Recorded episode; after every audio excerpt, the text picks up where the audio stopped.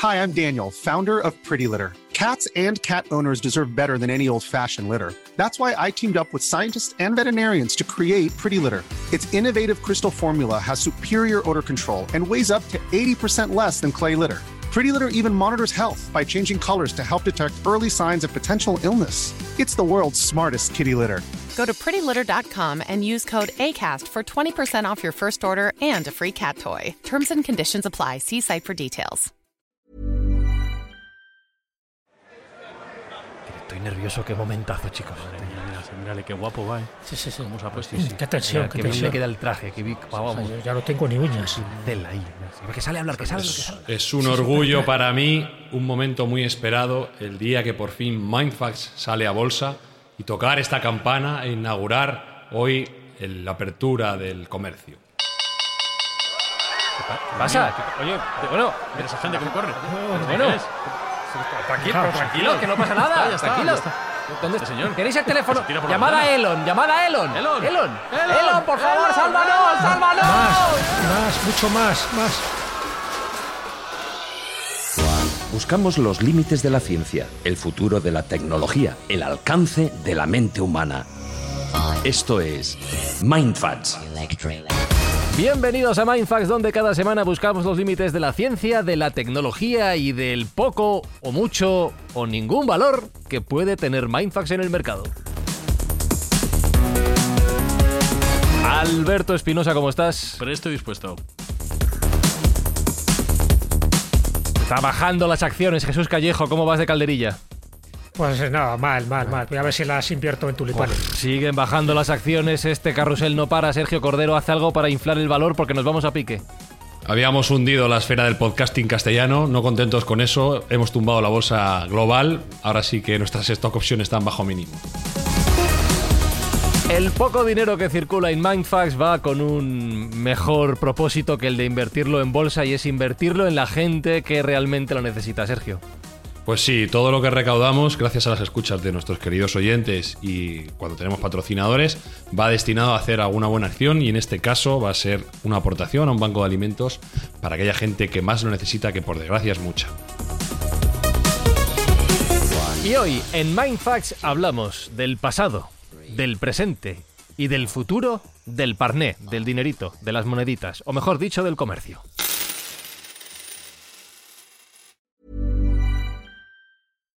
Hi, I'm Daniel, founder of Pretty Litter. Cats and cat owners deserve better than any old fashioned litter. That's why I teamed up with scientists and veterinarians to create Pretty Litter. Its innovative crystal formula has superior odor control and weighs up to 80% less than clay litter. Pretty Litter even monitors health by changing colors to help detect early signs of potential illness. It's the world's smartest kitty litter. Go to prettylitter.com and use code ACAST for 20% off your first order and a free cat toy. Terms and conditions apply. See site for details.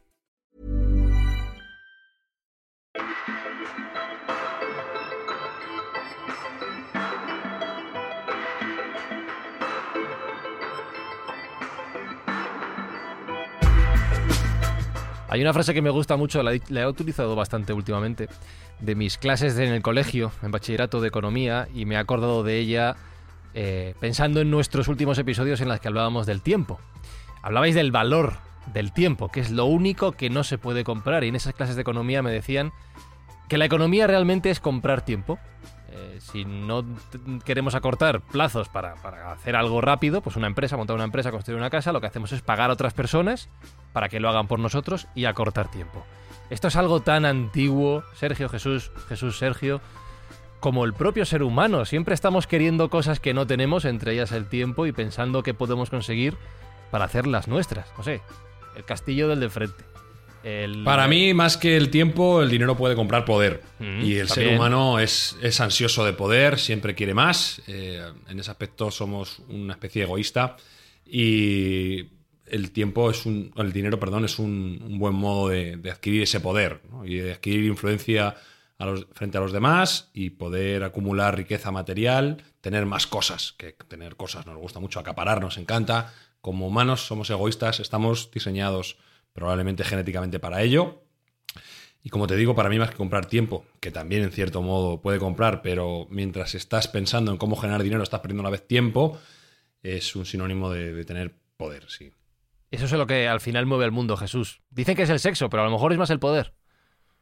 Sí, pero es que el, poder conlleva varias cosas adicionales, que es eso, ¿no? El poder disfrutar del sexo y el poder disfrutar del dinero, de los lujos y de lo que tú quieras, ¿no? Porque ese poder omnímodo, que muchas veces hay gente que lo ha tenido, ese poder omnímodo, también es muy peligroso, porque muchos que han tenido ese poder se han considerado dioses, se han considerado inmortales y luego han acabado como han acabado. El poder absoluto, el poder corrompe y el poder absoluto corrompe absolutamente, decía Lord Acton. Y eso es cierto, hay que tener siempre mucho cuidado con los límites hasta donde uno puede llegar y sobre todo, como se decía, ¿no? en la antigua Roma, que siempre había detrás del emperador un esclavo que le decía que, se diera cuenta que, es mortal, que no se cree eh, falsas expectativas. Bueno, pues lo que ha hecho muchas veces el dinero, el excesivo dinero, es pensar que hay gente que es superior a los demás y ha ejercido ese poder. ¿Y cómo se ha ejercido ese poder? Pues a través del comercio. Pero claro, el comercio, tal como lo entendemos, ese comercio tradicional, no es algo tan antiguo. Eh, como tal, me refiero, el comercio pues, con su mostrador, con su dependiente, eh, con un lugar cerrado. A partir de ahí han surgido muchas variantes. Antes había otra concepción del comercio. Y cuando me refiero antes, si nos vamos al neolítico, si nos vamos ya... Eso, es mucho antes, ¿eh? Sí. Eso es mucho, antes, pero es que ya había comercio también en aquel momento, pero no había barras de oro, no había piedras, no había sedas, no había cobre para, para empezar a comerciar con ellos, sino que había lo que se llamaba el trueque, ¿de acuerdo? Es decir, cuando antes de que existiera ese concepto monetario, ese poder fiduciario de, sobre todo del papel moneda, lo que existe era el trueque. Entonces, ¿cuándo surge el trueque? ¿Cuándo existe esa concepción del comercio? Pues yo creo que cuando se da un cambio a la humanidad. Y ese cambio a la humanidad ha habido varios cambios, pero uno se produce más o menos, pues eso, hace 12.000 años cuando dejamos el paleolítico, nos vamos al neolítico, cuando dejamos de ser cazadores recolectores y nos convertimos en agricultores ganaderos. Entonces eso nos hace cambiar un poco nuestra concepción. El ser agricultores, hace falta que hay gente que cultivaba unas cosas y otros que cultivaban otras cosas. Unos tenían un tipo de, de animales y otros tenían otro. Entonces se producía el trueque. Y con eso, pues ibas subsistiendo, porque en el fondo estamos hablando de una economía de subsistencia y eso se mantuvo durante mucho tiempo. ¿Hasta cuándo? ¿Hasta cuándo empezaría un poco lo que se llamaría el comercio? Pues cuando se empieza a utilizar los metales preciosos como moneda de cambio siempre tenemos que utilizar el referente de dos países, ¿no? o de dos zonas. Por una parte Mesopotamia y por otra parte Egipto. Yo siempre, casi siempre son pioneros en estas cosas. Cuidado, en China también. Eso te iba a decir, que estaba pensando en Asia también. Cuidado, en China también lo había. Ya iba a saltar yo, ya iba a saltar yo. Claro, y ahí ya yo sé que Sergio os lo va a comentar. Pero bueno, dentro de lo que es la, la parte esta, vamos a llamarla occidental, pues ya hace 2500 años antes de Cristo, en Mesopotamia se utilizaban lingotes de plata y lingotes de oro, lingotes de cobre, pero al peso. Es decir, que para que tuviera un valor tenía que tener dos cualidades. Por una parte, la pureza de ese metal y por otra parte, que pesara una determinada fracción para que eso equivaliera a algo, a un producto que tú querías comprar o adquirir. ¿De acuerdo? Entonces ahí es donde entran pues las primeras disputas, porque claro, ¿cómo calibrabas el peso? Según qué países, según qué zonas geográficas, pues tenían un peso o tenían una calidad en su metal. El oro muchas veces no era puro, la plata tampoco era pura y se comerciaba pues con otro tipo de cosas, incluso con el electro. El electro era una aleación de oro y plata que se utilizó muchísimo, sobre todo cuando se empiezan a acuñar monedas. Pero estamos hablando de una etapa donde no había monedas como tal, tal como las conocemos. Había metales preciosos con los que tú comerciabas. Pero ¿Dónde estaba la falsificación? En eso, en que te podían dar gato por liebre, te podían dar algo que se pareciera a la plata, pero no era plata. Y luego el peso, según en qué lugares lo pesaras, te pesaba una cosa, te pesaba otra. Bueno, pues eso es lo que hizo que se fuera perfeccionando el sistema hasta llegar un poco a la moneda. De la moneda pasamos al papel moneda, es decir, que los billetes, también el sistema fiduciario, es decir, que te tienes que fiar que ese billete vale algo, y luego a partir de ahí el comercio tradicional y el comercio electrónico. Es decir, para hacer toda esta variación, esta evolución, pues han pasado muchísimas cosas. Pero eso en Occidente. En Oriente, y eso lo conoce muy bien Sergio, también en China, también en Japón, tenían su sistema monetario para hacer intercambios comerciales. Sí, coincido con Jesús en que el comercio es consustancial al neolítico a la aparición de la agricultura porque es hijo del excedente. Al final, cuando éramos nómadas, cazadores recolectores, poco excedente había. De hecho, íbamos buscando el excedente y nos íbamos moviendo nosotros. Cuando ya llegamos al neolítico y empieza a ver las primeras cosechas y aquellas son tan buenas o aquellas zonas que eran privilegiadas tenían más capacidad de lo que se podía consumir, pues teníamos un excedente que tenía un valor. Si ese excedente podíamos comerciarlo o cambiarlo o trocarlo con otros de nuestra especie por cuestiones que nos interesaran más, por a lo mejor eh, otro tipo de alimentos o otro tipo de animales, o incluso ya si tenemos un excedente extremo, pues eh, cuestiones ornamentales, como podían ser conchas, como podían ser piedras, como podían ser cuentas. Al final, bueno, pues el que tenía excedente tenía un, valor importante y, después de ese excedente pues venía el comercio, ¿no? Y esa forma de cambiar y de trocar, como bien dice Jesús, la primera, la primera forma de comercio fue el trueque y luego ya se empezaron a utilizar minerales al peso. Pero si pensamos en el dinero como tal, el uso del dinero en el intercambio, yo sí quiero destacar eh, China, puesto que hay registros que dicen que en, el entorno del 1000 antes de Cristo ya se estaban utilizando una, especie de monedas. No eran monedas como las conocemos redondas, eran una, especie de azadas, era una especie de espadas, dagas, era, tenían unas formas curiosas pero se utilizaban en el mismo formato que pensamos nosotros, es en un intercambio de bienes y servicios. Que al final es para lo que se usa el dinero, para equilibrar. Si yo te doy dos cabras y tú me das una vaca y a alguno de los dos nos falta eh, un poco de equilibrio dentro de ese intercambio, pues con la introducción del dinero lo podemos compensar, ¿no? Y por ahí, por ahí empezó. Eh, la moneda como tal, pues eh, parece ser que viene de, del reino de Lidia que era un, reino helenístico en el siglo VII antes de Cristo, pues parece ser que ya se empiezan a generar, empieza a ver las primeras monedas redondas con, acuñación, como nosotros entendemos. lo que actualmente es Turquía. Sí, en Turquía, correcto, sea menor. Eh, los chinos la perfeccionan porque le ponen a ese tipo de monedas, le ponen el reborde. El reborde es importante porque permite saber que la moneda no ha sido limada que eso se hacía mucho incluso en tiempos romanos, las monedas se limaban para hacerlas más pequeñas y para quedarse con el material valioso que las componían. Y en China, bueno, pues se, les practica una serie de agujeros también para poder llevar en, cartuchos, en cuentas, en, cuerdas para, para, poder mejorar ese comercio. Entonces, como digo, consustancial completamente al neolítico, empieza a ver ya como subproducto del comercio la moneda como tal, y bueno, empieza a haber un, tránsito de bienes, mercancías, desde un punto a otro del mundo, más impactante de lo que nosotros pensamos, más prolongado en el tiempo de lo que nosotros pensamos, y, junto con ese tránsito de bienes y servicios que lleva desde Japón hasta Valencia, por así decirlo, o sea, de una punta a la otra del mundo conocido, pues a la vez que fluyen materiales, que fluyen bienes y que fluyen servicios, como digo, fluyen ideas, que esto también es muy importante. Diferentes pueblos se van encontrando con otros similares, con conceptos distintos y empieza a haber una, una concepción de ideas conjuntas, una intersección de ideas que da lugar a un progreso brutal. Y hay algunos autores que defienden que gran parte del, progreso humano ha tenido, ha tenido relación con el comercio. Tanto es así que se me ocurre, por ejemplo, que la escritura, como nosotros la entendemos, proviene del comercio, porque recordemos que la escritura cuneiforme, su primer uso era la contabilidad de las mercancías que entraban y salían, ¿de acuerdo? Con lo cual, bueno, pues esa, esa primera escritura, esa primera herramienta, ese primer uso de la escritura cuneiforme luego nos llevó pues, a la palabra escrita, que pues, fue un boom cognitivo brutal para, para el ser humano. Entonces, del excedente vamos a la moneda, de la moneda vamos al tránsito de bienes y al intercambio y bueno, pues empequeñece muchísimo el mundo y hace que esas ideas se vayan transmitiendo, como luego pues enunciaremos en, las diferentes rutas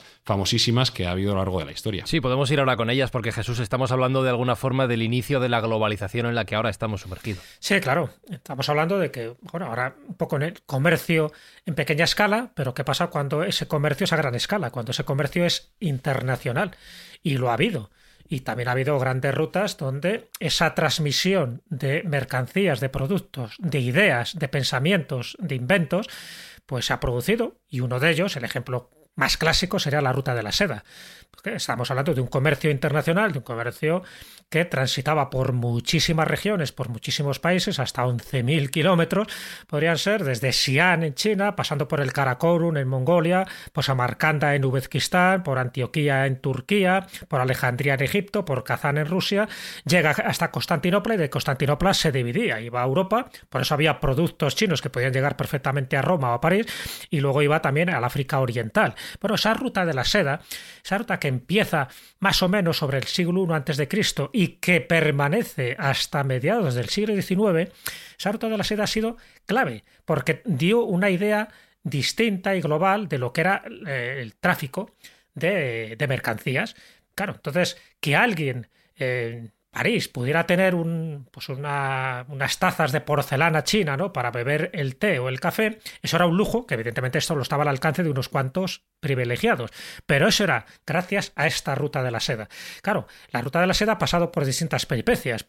Había zonas de conflicto, había que hacer rodeos. Estamos hablando de una ruta de la seda terrestre. Luego hablaremos, si queréis, también de las rutas marítimas, cuando se empieza también a hacer pues, ese tránsito a través del Océano Pacífico o del Atlántico, que también es muy importante, porque era una forma rápida de que llegaran estas mercancías. Pero claro, cuando hablamos del comercio internacional, de esta globalización, evidentemente, esto para mí sería la ruta de la seda. ¿Y por qué? Porque esas mercancías era mucho más, esos productos eran mucho más que lo que se podía traer. Es decir, era la seda, la llamaban la de la seda porque posiblemente fuera el producto como más lujoso, más caro. Recordar que la seda fue un secreto guardado durante 3.000 años. Es que ese secreto, el revelar de dónde salía la seda, cuando alguien se ponía un vestido de seda quedaba estasiado por el tacto y sabía que eso no era un producto vegetal. Dice, ¿qué es esto exactamente? ¿no? Bueno, pues muy, apreciado incluso por los romanos. Claro, a ver, y sobre todo además dentro de la seda determinados colores, como el púrpura, por ejemplo, que estaba asociado a emperadores y luego a papas, ¿no? Bueno, pues la seda, los tejedores coreanos en el 300 a.C. es cuando empiezan a revelar este secreto que se había mantenido ahí de forma milenaria durante generaciones y generaciones, y a partir de ahí sigue extendiéndose, pero con un sigilo, con un secreto tremendo, ¿no? pero bueno, la seda seguía siendo pues como la mercancía principal, como la joya de la corona. Pero es que estaba la cerámica, estaba la porcelana, estaba el hierro, el bronce, la laca, el jade, se importaban piedras preciosas, el oro, la plata, el cristal, los perfumes, los tintes, pero también, como decía Sergio, se importaban las ideas, el conocimiento, las leyendas, por ejemplo, el budismo, las religiones. El budismo entra en determinadas zonas, en determinados países, a través de la ruta de la seda, de estos comerciantes que iban con sus caravanas de camellos, etcétera. Entonces, yo creo que eso es muy, muy importante tenerlo en cuenta porque es lo que hace que, por ejemplo, pues viajeros como Marco Polo o como era su padre o su tío, ¿no? Nicola, Nicolo y Mateo Polo, pues hicieran que esa ruta de la seda para ellos les sirviera de enriquecerse, les sirviera para transmitir a Europa, en este caso a Venecia, multitud de ideas revolucionarias que empezaron a impartirse en, un, en una época donde era prácticamente un lujo, estoy hablando, por ejemplo, hasta de los espaguetis, ¿no? que dice que este tipo de pasta procede precisamente de Oriente y que la trae, entre otras cosas, la trae Marco Polo con cantidad de ideas revolucionarias que traía de la corte de Kublai Khan. Bueno, pues yo creo que la ruta de la seda sí que podríamos decir que sería ese primer comercio internacional, el primer comercio global, donde en cada sitio, en cada caravasán, donde se hacía la posta de estas caravanas de camellos, se convertían en pequeños núcleos normalmente asociados también a oasis cuando eran zonas desérticas, en núcleos culturales, núcleos donde se compartían ideas. Y un poco lo que ocurrió posteriormente pues con determinadas rutas de peregrinación cristiana, como puede ser el Camino de Santiago. Acordaros que el Camino de Santiago, además de que fueras a peregrinar, en fin, para buscar unas indulgencias o la salvación, el Camino de Santiago sirvió para transmitir productos, para transmitir ideas, para transmitir enfermedades, también pandemias en aquella época, pero también para transmitir muchísimos inventos y muchísimos proyectos culturales que gracias a ese camino de que partía de Francia y terminaba en Santiago de Compostela, pues nos enriquecimos muchísimo. Y estamos hablando de la Edad Media, estamos hablando de sobre todo el siglo XII y siglo XIII, que es cuando predomina estas rutas. Bueno, pues no eran rutas solo espirituales, sino que también eran rutas comerciales. Y desde este punto de vista, pues luego si queréis hablamos pues del Galeón de Manila y de tantos y tantos mm, proyectos, trayectos y productos que generaron una mejor comprensión del mundo, porque Oriente y Occidente se puede decir que estuvieron juntos gracias a la ruta de la seda y gracias a este tipo de, de, empresas comerciales, porque en el fondo lo que mueve, como bien decías,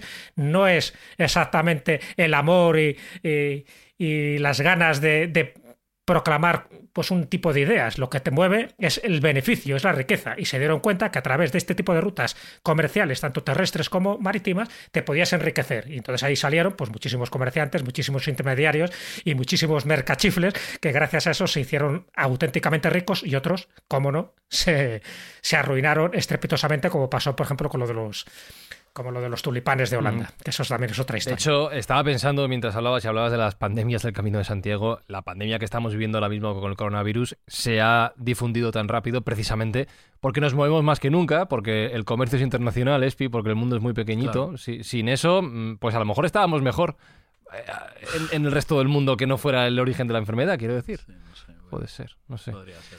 Lo que, lo que sí ha dicho Sergio, me parece una frase muy interesante, es que el comercio ha hecho que poco a poco el mundo, tú también lo apuntabas Jesús, sea más pequeño, sea más abarcable, sea más, desde luego, a lo largo de la historia, más conocido, porque no lo conocíamos en realidad, nos ha servido para salir a investigar. Bueno, el mundo es mundo porque ha habido gente que ha tenido ganas de traer riqueza y, y gracias a eso se ha descubierto. Y podemos poner, con, aparte de los buenísimos ejemplos que ha puesto Jesús, pues evidentemente el tráfico de especias eh, hizo el mundo más pequeño y creó una ruta marítima donde antes no existía. Eh, y por supuesto el descubrimiento de América. El descubrimiento de América viene exactamente de lo mismo, de, de la ansia de comerciar con la especia que no había en Europa, que era valiosa y que se quería traer de la especiería. Eh, Colón se topa con América. Bueno, teóricamente. teóricamente eso da oye, para otro. eh, sí, es- hay muchas interpretaciones, pero bueno, está admitido que no era su intención originaria llegar a América, sino llegar a la especiería, a Zipango y a, y a China para, para poder comerciar con, con esas especias que eran muy valiosas en aquel momento en, en Europa. Con lo cual, tanto el comercio hace la influencia original para la edad de la exploración, tanto portugueses como españoles se lanzan a, a conquistar el mundo por la vía marítima y vuelven a empequeñecer un poco más, porque la primera ruta original de la China pues tenía que ser un tránsito de años, muy peligrosa.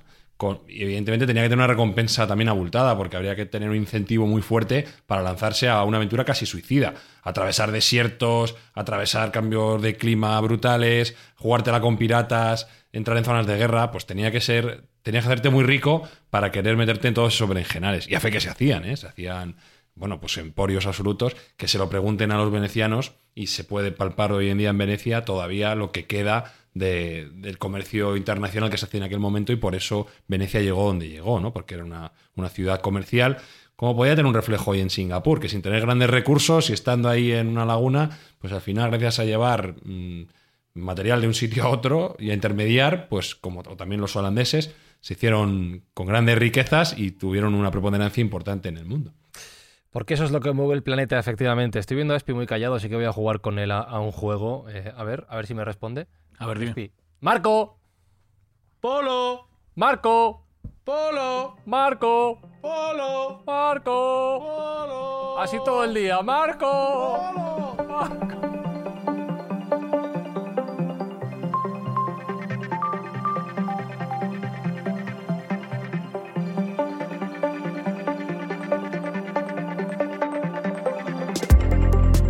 Eh, Espi, por cierto, tienes la Somos cartera. Somos completamente mongolos. No, idiota, sí, perfectamente, pero la- Ulan, Ulan Bator, total. La gente de Mindfax ya lo sabe, ya. Ya, ya, ya. Que venimos de la ruta de la seda también. Sí, sí. Eh, ¿Tienes la cartera a mano por ahí cerca? No, ahora mismo no, ¿por qué? ¿No? Tampoco llevo un duro. ¿eh? O sea, Eso te iba a decir, ¿cuánta caldería, cuánto dinero pues llevas? a lo mejor llevo un, un euro y pico. ¿no? No Mira, llevo más. 20, 35, 39 céntimos de euro. Llevo un adaptador de tarjeta SD, para eso llevo la cartera, tres fotos y un adaptador de... Ah, no, mira, hay un céntimo más, 40 céntimos. Sí. Y un adaptador de mini jack a jack. Eh, para esto no han quedado las carteras. Habláis mucho de las monedas, de los billetes, del dinero, del papel y de todas esas cosas, pero eso está pasado de moda ya. El comercio ahora se hace, Sergio, por el internet y estas cosas que movéis los modernos. Ya todo le, le das a pagar y ya está. Con la evolución humana, evidentemente, el comercio también ha tenido que mejorar y progresar. Y hay que decir, y esto hay que reconocérselo, eh, que no hubiera podido ser el comercio electrónico como es ahora si no se hubiera fundado en Estados Unidos. La localización es importante de donde, se crece, donde se crea, perdón, eh, porque los americanos estaban acostumbrados a la compra por catálogo, cosa que en Europa no sucedía. La extensión en Estados Unidos es muy grande, la población relativamente pequeña, o era relativamente pequeña a inicios del siglo XX, con lo cual se creó una cultura de compra por catálogo que aquí no existía, y eso a su vez pues, dio paso a que el concepto de enviar cosas por correo pues eh, no era tan extraña como, como si recordáis hace 20 o 30 años en España, que no era tan común porque nosotros éramos más de salir a tomar la caña y a comprar a la tienda de la esquina, era lo que, era lo que hacíamos. En Estados Unidos es distinto y bueno, pues estaba un poco abonado la tierra para, para poder crear este concepto de comercio electrónico que no es más que una venta a distancia con un ordenador de por medio. Y si hablamos de comercio electrónico, pues nos tenemos que referir a quien es a día de hoy la persona más rica del mundo y más rica de la historia moderna, eh, que es el, el señor Jeff Bezos. Oye, a Elon Musk, Bezos. a Elon Musk le peloteamos mucho, pero Jeff Bezos también merece unos respetos. Jeff Bezos ¿eh? es, es- es que es menos, es menos extravagante. Sí. Aunque tiene lo suyo también, pero es menos extravagante, menos llamativo. Pero Jeff Bezos, ojo, eh, tiene, tiene su Tiene su mérito, de luego, definitivamente. Tiene su mérito. Ahora vamos a glosar un poquito cuál ha sido su vida y qué es lo que ha hecho. Para empezar, es español, cosa que Elon Musk no es. ¿Cómo que es español? Bueno, es un poco español, es un poco español, tiene orígenes españoles. Él, por parte de abuelo, su abuelo era un emigrante cubano que provenía de Valladolid. Leche. Entonces, de la provincia de Valladolid. Con lo cual, bueno, pues tiene raíces españolas y me consta que él incluso visitó la provincia de Valladolid hace unos años. A ver si- Eh, que, y oye, podemos sentirle un poco español. Podemos Jesús, que nos ponemos a investigar y Jeff Bezos es de tu pueblo también. ¿Eh? Cerca, cerquita. Dale tiempo, sí, sí. Cerquita, cerquita. Pero bueno, Jeff Bezos es un- un figura, un número uno, es una persona destacadísima y notable, ya lo era desde su etapa eh, escolar, por así decirlo. Ha, roto muchísimos récords, barreras y bueno, pues eh, como, como pinceladas, dejar que su educación eh, fue en la Universidad de Princeton, una de las más famosas y más renombradas de Estados Unidos. Eh, se graduó summa cum laude mm, y siendo también el- lo que llaman ellos el valedictorian de su promoción, es decir, la matrícula de honor máxima, fue el primero entre los primeros. Estamos hablando de una universidad muy, muy difícil. Es verdad que él venía de una familia acomodada, no, por así decirlo, no, no- no pasó grandes apreturas, pero le honra que también, mientras estuvo en el instituto, él estuvo trabajando en un McDonald's, en la cocina, como un adolescente más, muy común en Estados Unidos, en las, en las familias acomodadas, que sepan lo que es el trabajo, que sepan lo que son los valores americanos en, en ese ámbito. Y bueno, una vez que se gradúa con honores en la Universidad de Princeton, pues empieza a trabajar en diferentes empresas. Le ofrecieron trabajar en Intel, en Bell, acabó en, en- Fitel, que es una, una empresa de telecomunicaciones que hacía también, bueno, pues comercio internacional. Empezó a dar vueltas por el mundo, pero él tenía el run run en la cabeza de crear su propia empresa. Estaba viendo que había un, un movimiento tectónico dentro de, de la economía mundial, que era eh, Internet, y él quiso subirse a ese carro eh, y dio varias vueltas de, de cómo, cómo hacerlo. Y bueno, pues se decide crear la, la actual Amazon eh, en 1994, en pleno, en pleno apogeo del, del estallido de Internet, en su propio garaje, como mandan los cánones de la buena emprendeduría, crea Amazon. Hombre, que por cierto. Como Steve Jobs, claro. Sí, sí, como Steve Jobs en la, en la típica línea de emprende- emprendedores legendarios americanos. Que por cierto se llama Amazon, pero su primer nombre no era ese. ¿Sabéis cuál era el primer nombre? A ver. Era Cadabra. Ah. Sí, que venía de Cadabra. Cadabra. de ¿no? Abra Cadabra, correcto, Cadabra. Pero bueno, es peor, ¿no? Suena Sí, peor, yo creo que es mejor Amazon. Amazon. Sí. Sí, porque creo que le dijeron que sonaba también a cadáver Sí, y que, sí, que no, no, que sí, era malsonante, ¿no? Sí, sí. Y, que- y bueno, así que entonces. nos hemos quedado sin hablar de cadabra. Pues hombre, tenía su parte mágica, ¿no? Sí, Bueno, ya, ya tenemos Alibaba. Pues ya. Claro, tenemos Alibaba. un poco en esa línea. Bueno, pues Jeff Amazon. Bezos es muy seguidor de Star Trek, así que también le va mucho ese tipo de y fantasías. Bezos. No lo sabía yo. Sí, sí, sí, sí, lo es. Amazon se crea con 300 mil dólares que sus padres le ponen para arrancar. Hostia, ¿De ya acuerdo? Hombre, ya va, bien sobrado, 300 Ca- mil pavos. y- eh, sí, igual Jeff Bezos Ah, no necesitaba trabajar en el McDonald's tampoco. Bueno, bueno. Ah, No, ya os he dicho que venía de una familia acomodada, pero claro, de 300.000 a lo que lo ha llevado, no está mal. ¿eh? no, hombre, No ha ganado algo de dinero, sí. No hecho- está mal, algo de mérito tiene, no le vamos a quitar mérito al chaval. Él ya advirtió a todos sus inversores que había un 70% de que Amazon eh, se fuera a la bancarrota. O sea, no engaño. Él dijo, mira, esto va a ser muy difícil, vamos a vender libros por Internet, todavía es todo muy incipiente. Mm, hay que decir que el mercado editorial americano es muy grande, se venden muchos libros, con lo cual, bueno, tenía un un bocado interesante, podía ganar eh, un océano azul, por así decirlo, donde él podía tener un mercado muy interesante. Lo que no estaba tan claro es si se iban a vender por Internet o no. Eh, pero bueno, aquello empezó. eh, había en aquel momento grandes li- librerías físicas de lo que llaman brick and mortar, como Borders y Barnes and Noble, que algunas de ellas han desaparecido y otras están en camino de desaparecer. Eh, y en 1998, pues viendo que empieza a funcionar la venta online de libros, amplía, amplía música, amplía vídeos, amplía a bienes de consumo. Que van a lanzar, Y bueno, pues, que van eh, a lanzar podcast ahora, Sergio. Sí, sí, sí, pueden hacer lo que quieran. Con el dinero que tienen pueden hacer lo que quieran. aquello empieza a funcionar y ya Bezos empieza a, a pedir prestado 2.000 millones de dólares y empieza a, a hacer una filosofía de empresa muy interesante en la cual siempre, por muy grande que sea la compañía, se trata como si fuera una startup y lo que llama filosofía del día 1. Él dice que cualquier empresa tiene que ser tratada como si fuera su primer día. Que si pasa el día 2, la empresa está muerta.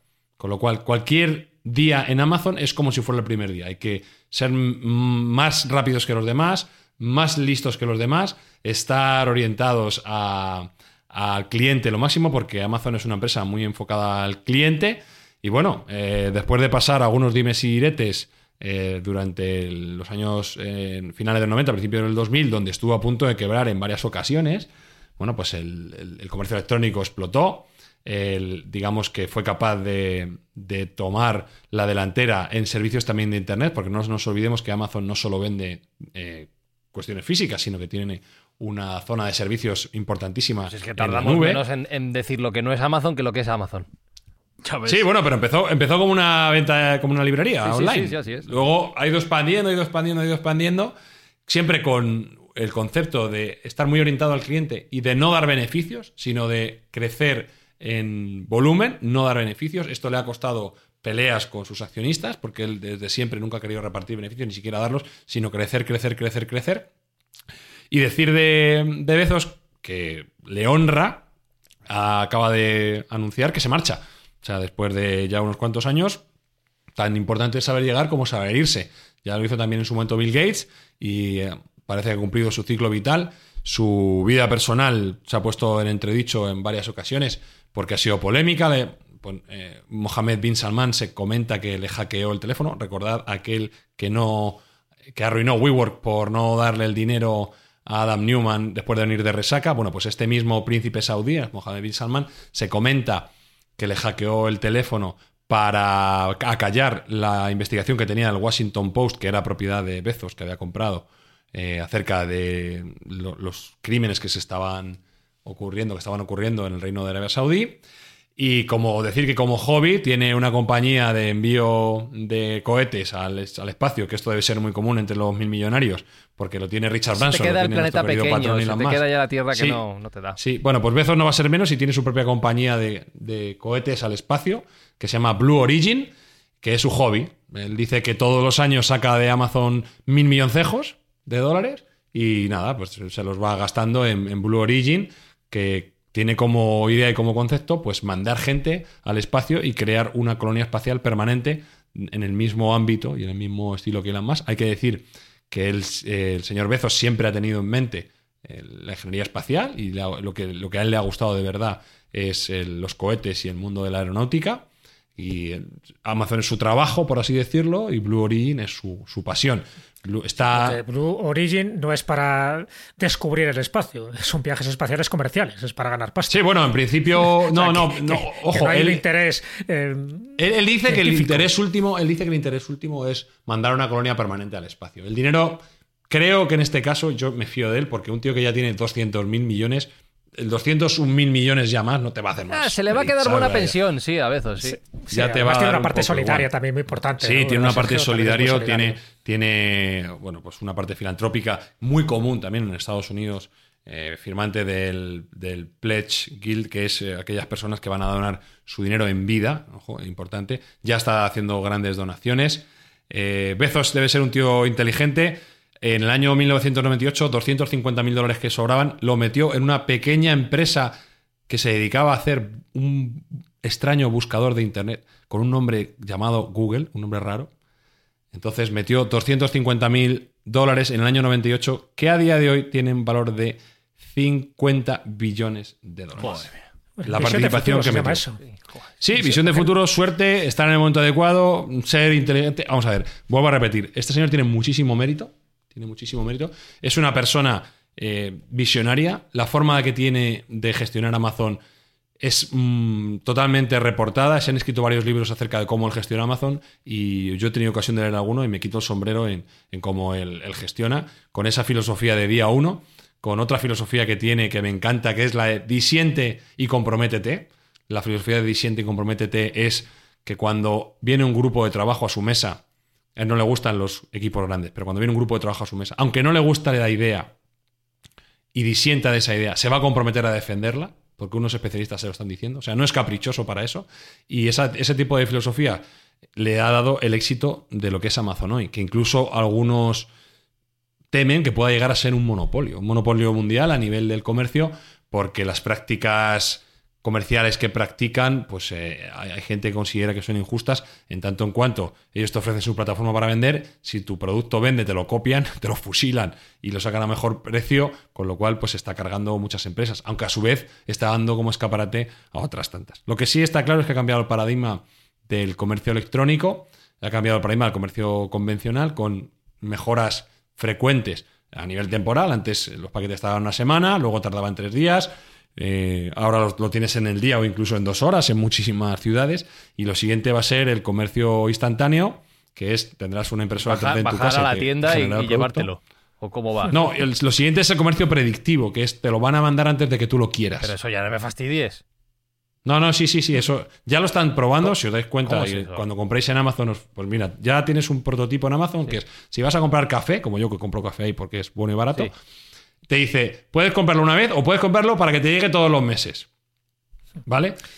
Pero es que a mayores ellos, por, por la parte de la gestión de la navegación, cómo te mueves por su página y tal, saben cuáles son tus intereses y van a ser capaces de mandarte productos antes de que tú los pidas con la premisa de que si no te gustan los devuelves y ya está. Ellos te los mandan por si acaso preventivamente. Y si no te gustan los devuelves. Como tienen la cadena de logística tan afinada y siempre va a haber un repartidor de Amazon en tu zona que va o trae, que lleva o trae paquetes, pues no les importa mandarte algo. Y por el principio del pie en la puerta y la reciprocidad, mucha gente se quedará con esos productos que no sabía que querían.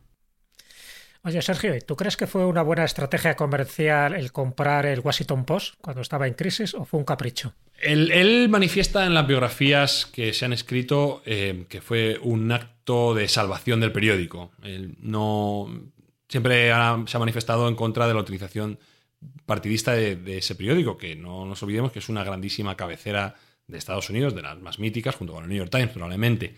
Entonces él firmó un compromiso cuando compra el periódico en la cual un compromiso de no injerencia, de in- independencia plena y que nunca iba a decir a la plana mayor lo que tenía o lo que no tenía que publicar.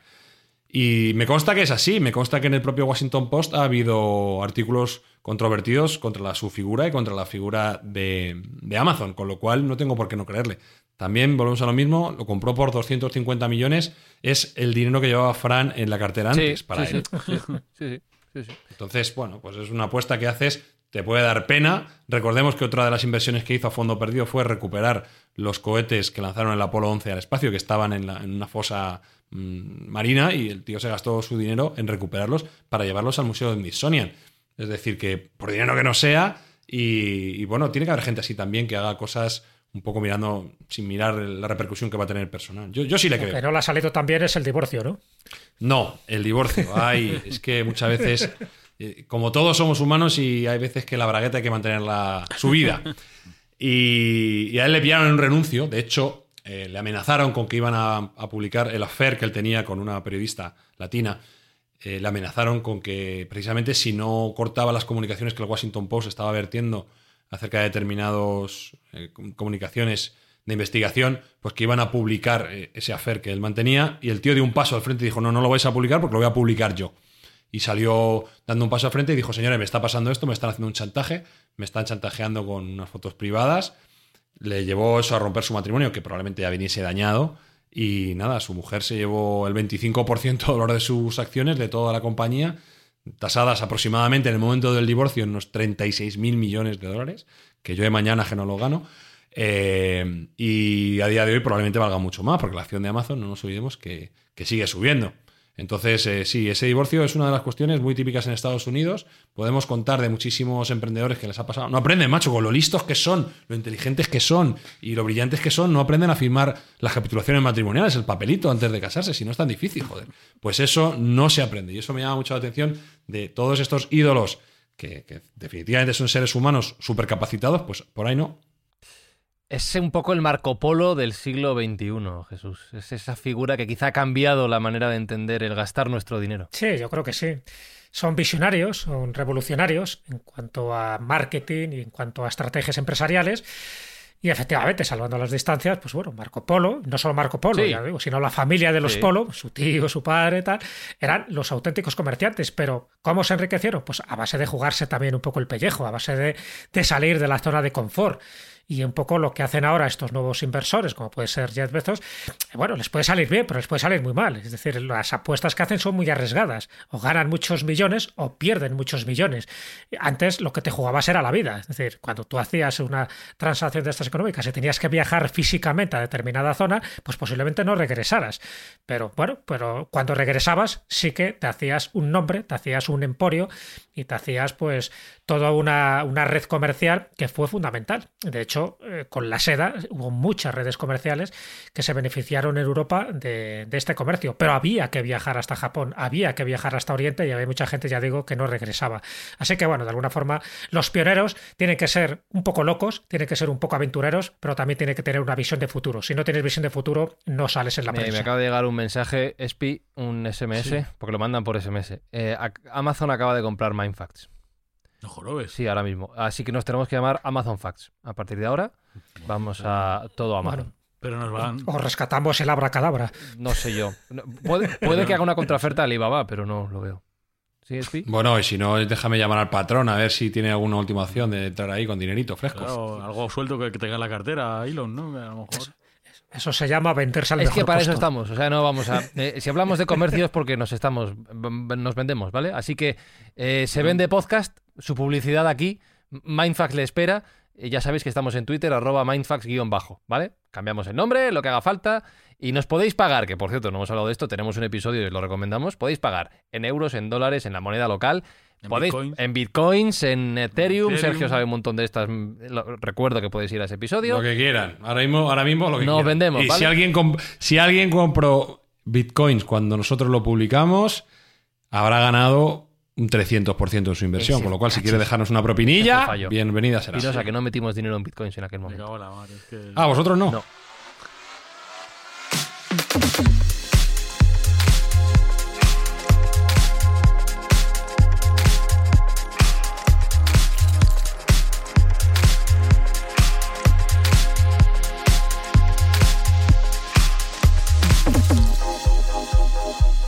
Voy a meter estos 39 céntimos en Amazon, Espi, a ver qué me da. A ver hasta ¿En dónde. Amazon o en bitcoins?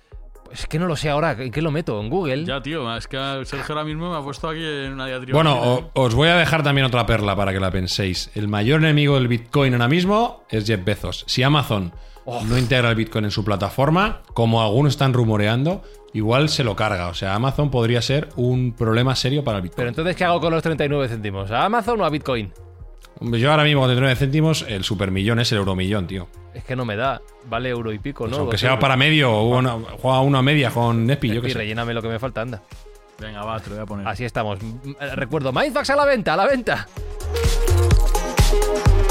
Que nos vendemos barato, Espinosa. Nos pueden pagar en cervezas también. No, nos ha jodido. lo Claro, que quieran. lo que sea. Todo lo que sea gratis, eh, para adelante. Pa'lante, pa'lante, Jesús. Así somos, así somos de desprendidos. Somos así de generosos, así de solidarios. Lo hemos aprendido de Jeff Sí, Bezos. y hablando de solidarios, lo que los bitcoins, los Ethereum, los dólares o las cervezas que recaudemos, eh, Jesús Sergio, van a ir donadas siempre a una buena causa. Siempre, siempre. Nosotros estamos trabajando en pos del bien mundial y nuestra actuación que nos centra ahora es hacer una donación a un banco de alimentos para poder erradicar de lo que podamos las colas del hambre. Pues queridos Mindfactors, ya sabéis que estamos en Twitter, arroba mindfax-bajo, que la próxima semana nos escuchamos, que si te ha gustado lo que has oído, ve a tu plataforma de podcast, compártelo, déjanos una valoración buena, un comentario amable, pues no sé, 14 estrellas. 14 estrellas, qué guapos sois, lo que queráis, ¿vale? Y nos escuchamos la semana que viene, dentro de 7 días, aquí como siempre, en Amazon Facts. No me lo voy a aprender el nombre. Mindfacts llega cada semana a tus oídos a través de Spotify, Apple Podcast, Evox, Google Podcast o tu aplicación favorita. Búscanos en redes sociales. Somos Mindfacts. Es hora de manipular valores. Ahí van, 2000. Microsoft, al tubo. A 15, ¿qué Ven. Eh, espere, espere. Quema. Quema, cógelo. Está ardiendo. Dentro, dentro, dentro. Cierra esa cabrona. Ciérrala, ciérrala, ciérrala. ¡Vendido!